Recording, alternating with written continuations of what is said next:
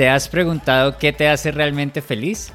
Mi nombre es Nicolás Quesada y viví en depresión durante 27 años de mi vida. En este podcast les contaré cómo logré sanar cuando comencé a priorizar mi felicidad. Aprenderás de las herramientas y hábitos que me han servido para generar más emociones positivas. Recuerda que ser feliz depende de cada uno de nosotros y es importante aprender a estar en el momento presente. Es aquí y ahora en donde tenemos la oportunidad de hacernos conscientes de quiénes somos, qué queremos y qué nos hace felices. Sean todos ustedes bienvenidos a Happy Mente, mente sana, mente feliz.